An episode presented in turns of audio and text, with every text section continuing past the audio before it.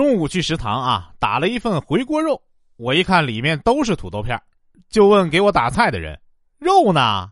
他没说话，我后面的人就接着说了：“回锅里去了。”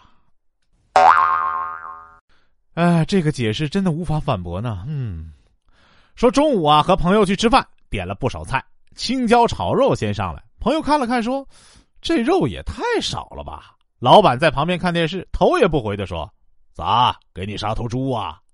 我朋友一愣：“怎么这么说话呢？咋管你叫声爹啊？”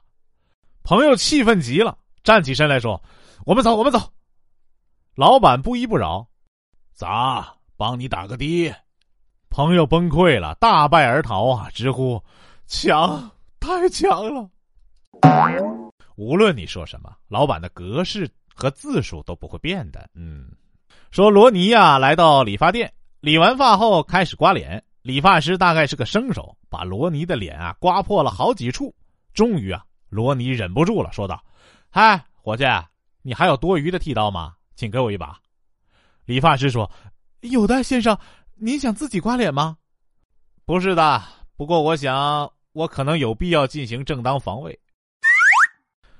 说老板啊，满脸同情的静静聆听马里奥诉说他需要加薪的原因。听完呢，他拍拍马里奥的肩膀，微笑着说：“是的，马里奥，我知道以我现在付给你的薪水，你结不了婚，但有一天你会为此而感谢我的。”老板的意思呢，信息量有点大啊，你能理解吗？小林跟小亮对话啊，小林说：“你爸爸简直是个吝啬鬼，你看看他一个制鞋匠，你还穿这么破的鞋子。”小亮就说：“你爸爸更小气，他是有名的牙医，而你的小弟弟却只有一颗牙，好像不是同类对比呀。”